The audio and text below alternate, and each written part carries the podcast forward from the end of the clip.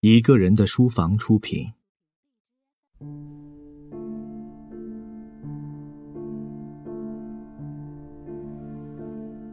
德伯家的苔丝，作者托马斯·哈代，朗读者肖图马。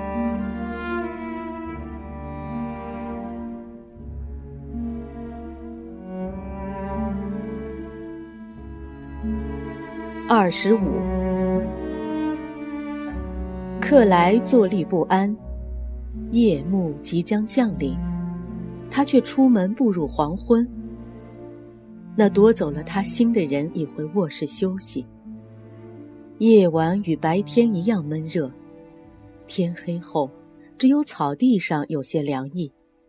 道路、园中小径、房屋门脸、奶场院墙。全都热气烘烘，形同火炉，把午时的热浪反抛到夜游者脸上。他坐在奶场大院的东门上，不知该如何看待自己。今天，感情的确扼杀了理智。从三小时前那次突然的拥抱到现在，两个人一直各自东西。苔丝似乎惊呆了。简直手足无措，而他则为这异乎寻常、未加思索、完全受当时情况支配的行动忐忑不安。他本是那种容易冲动又爱冥思苦想的人。他几乎还未弄清两人之间的真正关系，还有以后在第三个人面前他们该如何举止。安吉尔来奶场做学徒时。原打算只把这短暂的时光当做他生活的一段插曲，快快结束，早早忘记。他犹如来到一个有屏障的隐身处，从这里可以冷静地观察令人心驰神往的外部世界，然后再做打算，重新投入那个世界。可是瞧啊，令人心驰神往的景来了。那个原先精彩的外部世界已分崩离析，化作一场毫无生气的哑剧。而这个表面暗淡迟钝、缺乏情感的地方，却突然有如火山喷发，一片新鲜奇异的景象。这景象他从未在任何别的地方亲眼见过。每一扇窗户都敞开着，越过院子。克莱听见人们纷纷安息的每一点细小声响。这座奶场如此低级简陋、微不足道，只配做勉强停留，不配做乡间风光中值得他看的景物。而如今却如何呢？年深月久的盖满青苔的砖墙在发出呼唤：“留下吧！”一扇扇窗户满脸堆笑。一张张房门点头劝说，连常青藤也因共谋挽留而羞红了面庞。原来这房子里有个人，影响深远广博，连那砖头、灰浆，以致整座笼罩头顶的苍穹，都与他的情感一同跃动。谁是这非凡的人物？一位吉乃女工，的确令人吃惊。没想到。一座无名奶厂商的生活，却对自己变得如此至关重要。虽说出来的爱情负有责任，但绝不是唯一原因。许多人与克莱一样，已经明白，生命的意义不在于外部世界的变迁，而在于内心世界的体验。敏感的农民比麻木的君王。活得更自在、更丰富、更有声有色。如此看来，这儿的生活与别处的同样富于意义。尽管克莱有些左道旁门、错误缺点，但他却有良心。苔丝绝非可以始乱终弃、无足轻重的一件玩物，而是一个有着宝贵生命的女人。这生命对她来说，不论是甘是苦。都与任何大人物的生命同样珍贵。对苔丝来说，全世界的存在都全凭他的感觉，通过他的存在才能感知。一切生命的存在，就连宇宙本身，也只有在某年某日他出生那天才创造出来。他硬要闯入这团感觉与意识，就是冷酷的上帝赐给苔丝唯一的生存机会，他的一切，他唯一的也是全部的机会。那么，他怎能把它看得比自己轻贱，把它当做一件漂亮的小玩具，把玩一阵又觉得腻味，一下子丢开呢？他怎能不以极为认真的爱情去回报他被他所唤起的爱情呢？他那表面的含蓄拘谨，掩盖着多么敏感炽热的心肠。怎样才能不使他烦恼痛苦、失魂落魄呢？以习惯的方式天天与他相遇，就会发展已经开头的感情。既然两人关系密切，见面就免不了亲热温存。血肉之躯如何抵挡得住？对这感情发展的结局还无法做出结论，他决定暂时回避，两人都将继续从事劳作，所幸伤害还不严重。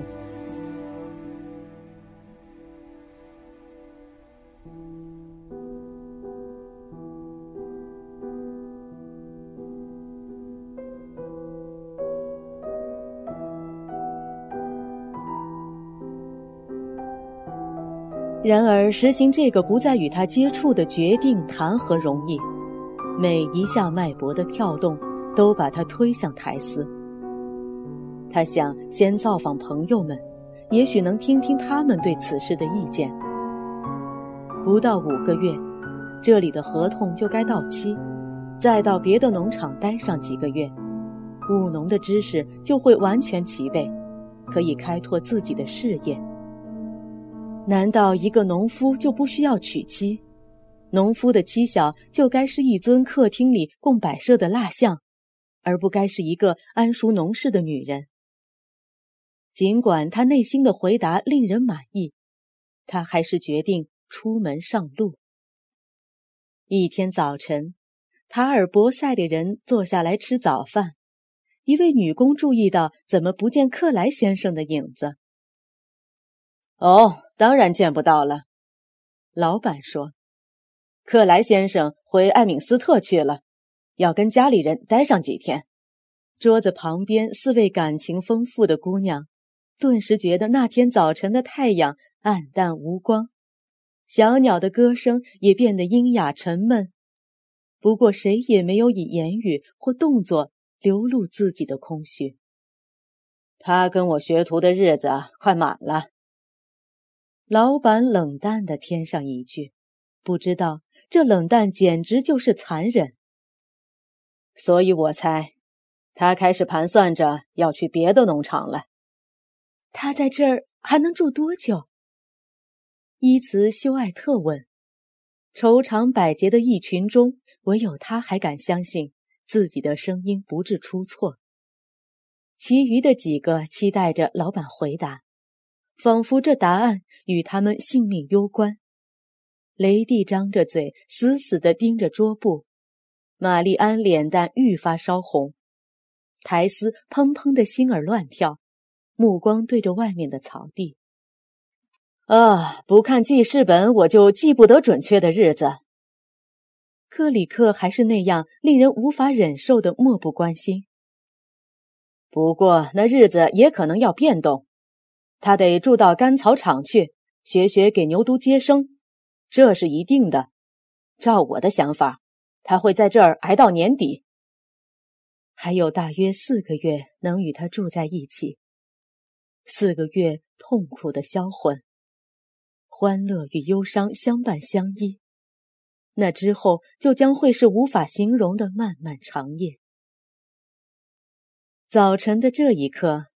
安吉尔克莱正骑马赶路，沿一条离吃早饭的人们十英里的狭长小道，朝向他父亲的艾敏斯特教区。他随身带着一只小篮子，里头盛着一些血肠和一瓶蜜酒，这是克里克太太送给他父母亲以表敬意的小礼物。白花花的小路在他面前延伸，他目光注视着前方，但看到的都是来年，不是小路。他爱她，该不该娶她呢？敢不敢娶她？母亲和哥哥们会怎么说？事后两年，他自己又会怎么看？这全都要看一时的感情下面是否埋着忠实伴侣的种子。还是一味贪图她的美色，从中享受感官的快乐，并没有永恒的基础。他父亲那座四面环山的小镇，红石造就的都铎式教堂的塔尖，牧师住宅附近的小树丛，终于在他脚下映入眼帘。他顺路下到熟悉的大门口，进家之前，朝教堂的方向瞟了一眼。看到小礼拜室外的门旁站着一群小姑娘，年龄在十二岁到十六岁之间，显然是在等什么人来。不一会儿，这个人出现了。他看起来比女学生的年龄大些，戴一顶宽边帽，穿一件僵得很硬的麻纱衬衣，手里拿着几本书。克莱跟他很熟，不知他是否也看见了自己。但愿他没有，免得自己走上去跟他讲话的麻烦。虽说他是个挑不出毛病的人，不想与他寒暄的情绪压倒一切，他就自己认定人家没看见他。这位年轻小姐叫梅西钱特，是他父亲邻居兼朋友唯一的女儿。他父母默默期望有一天小儿子能娶这位姑娘。他的唯信仰论与圣经课都十分了得，此刻显然是去上课。克莱的心飞向瓦尔谷那群热情奔放、夏意浓浓的异教徒，他们玫瑰红的脸蛋上沾着点点牛粪，全当功高。他的心尤其牵挂其中最热烈的一位。他一时心血来潮，突然决定骑马回艾敏斯特，所以不曾事先通知父母，打算在早饭时到家，赶在他们去教堂做法事之前。他有点迟了，他们已坐在早餐桌前吃饭。他一进来，众人就坐起来欢迎，众人就跳起来欢迎，有父亲、母亲、哥哥菲利克斯。邻居一个市镇的副牧师，回家度两个星期假日，还有另一位哥哥卡恩伯特牧师，一位古典学者，母校的研究员和系主任，从剑桥大学回来休长假。母亲戴一顶便帽，架一副银丝眼镜，父亲貌如其人，一位忠心耿耿、敬畏上帝的牧师，有些憔悴，年纪大约六十岁。苍白的脸上布满思想与岁月的皱纹，他们头上挂着安吉尔姐姐的画像，家中最大的孩子，比他年龄长十六岁。她嫁了一位传教士，去了非洲。老克莱先生是这样一位牧师，他的教派近二十年来已几乎完全落后于当代人的生活，无论生活与思想都与使徒一般朴素简单。早在阅历不深的青年时代，他就一劳永逸地认定了有关生存之类深刻问题的主意，从此不再为他们伤脑筋。就连那些年纪、思想与他相仿的人们，也认为他过于极端。但在另一方面，他又赢得了那些完全反对他的人颇不情愿的敬仰，为了他信仰的彻头彻尾。为了他只顾推行原则，不顾这些原则可能发生的一切问题的那股惊人魄力，他儿子安吉尔最近在瓦尔谷享受大自然的生活，体验芬芳女性的乐趣，这都是唯美主义、感官至上的异教方式。倘若老头子打听出来或想象得到，一定会深恶痛绝。安吉尔坐下来。感受到家庭的温馨，但他又缺少从前家人团聚时那种如鱼得水的欢洽。每次回家，他都感到这种分歧，而且自从上一次分享牧师住宅的生活以来，他觉得这里的生活与自己的相比，区别愈发明显了。家里人也看出他的变化，觉得他与从前判若两人。不过，他们目前还只注意到他的举止，特别是两位哥哥。他两条腿伸来伸去，不管地方，脸上的肌肉不懂得自制，眼睛表达的意思与舌头同样多，甚至更多。学者的风度几乎荡然无存，更不用说客厅里年轻人应有的规矩。正人君子批评他缺乏教养，道学先生会指责他行为粗野。这就是和塔尔博塞那些赤子神女朝夕相处、亲如一家的结果。早饭后，他与两个哥哥一同散步。两位非福音派教徒，训练有素、品行优良，每一根神经都完全正确的哥哥。这种无懈可击的模范，每年都由系统的教育机器成批制造出来。倘若两位哥哥注意到了安吉尔日益发展的背反世俗，安吉尔则注意到了两位哥哥日益发展的精神狭隘。菲利克斯在他眼中浑身教会气息，卡恩伯特则十足学者架子。对大哥来说，教区会议、教区巡查就是全世界的主要动力；对二哥来说，主动力则是剑桥大学。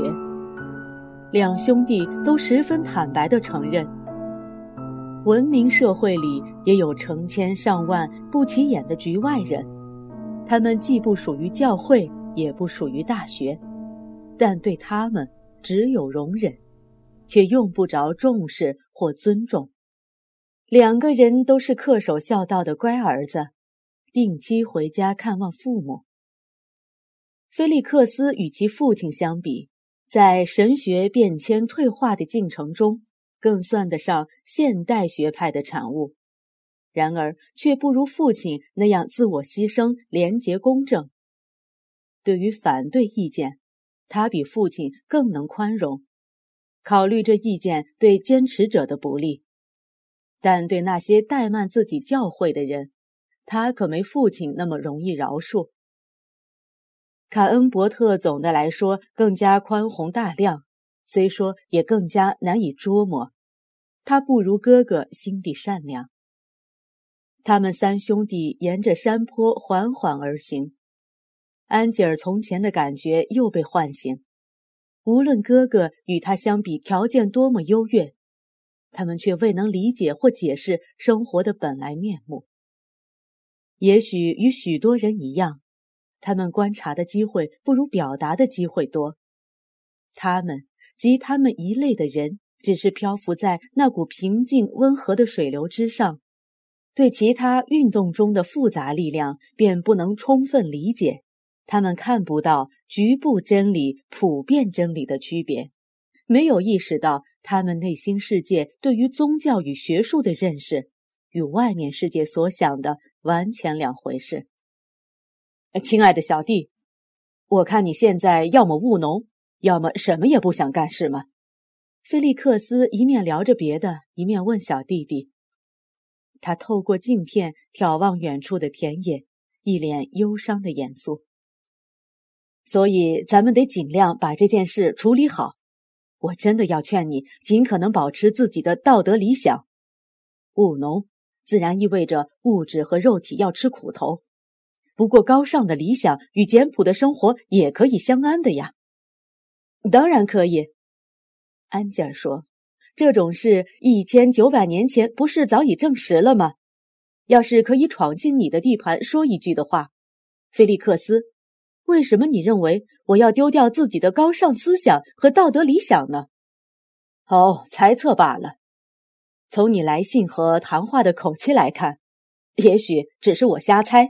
你好像有点失去了理性理解力，卡恩伯特，你没感觉到吗？听着，菲利克斯，安吉尔减慢地说：“咱们是好朋友，这你知道。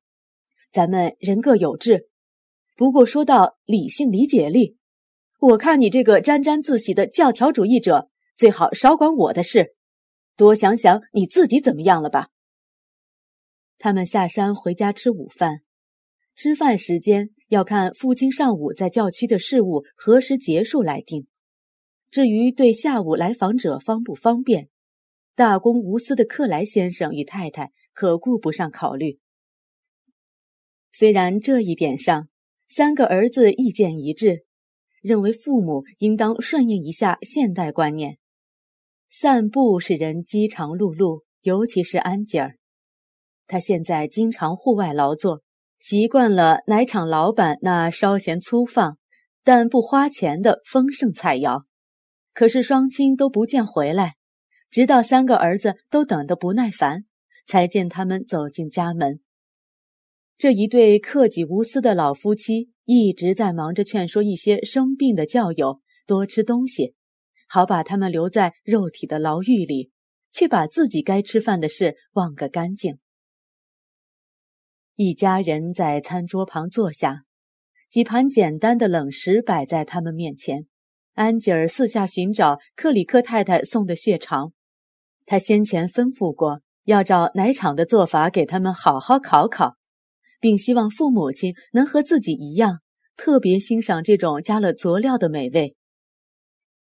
啊，你在找血肠吧，亲爱的孩子，母亲道。不过我肯定，要是你知道了原因，不吃它也不会介意的，就像你父亲和我一样。因为有个教友酒疯发作，挣不到钱养家，所以我建议把克里克太太好心的礼物送给了这家的小孩。你父亲觉得很好，我就把他们送掉了。这当然好，安吉尔高高兴兴地说，一面又找蜜酒。我觉得蜜酒酒精味太重，母亲又说，做饮料很不合适。做急救用的拉姆酒或白兰地倒挺合适，所以把它收在我的小药柜里了。我们吃饭时从不喝酒，老规矩了。父亲加一句：“可我怎么跟老板的太太说呢？”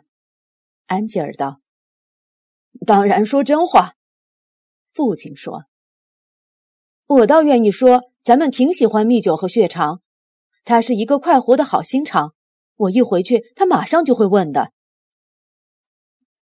不能这么说，因为咱们并没吃他的东西，喝他的酒。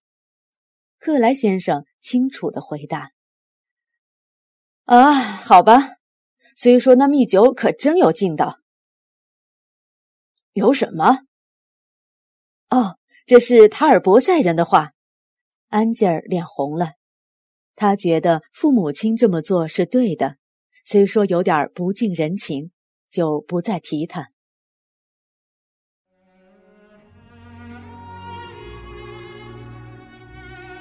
感谢收听《一个人的书房》，微信搜索“一个人的书房”，获取详细收听及下载方式。如果您碰巧喜欢我们的节目，请多多向身边爱读书、想读书的朋友推荐，让更多的人。听到我们，下期节目见。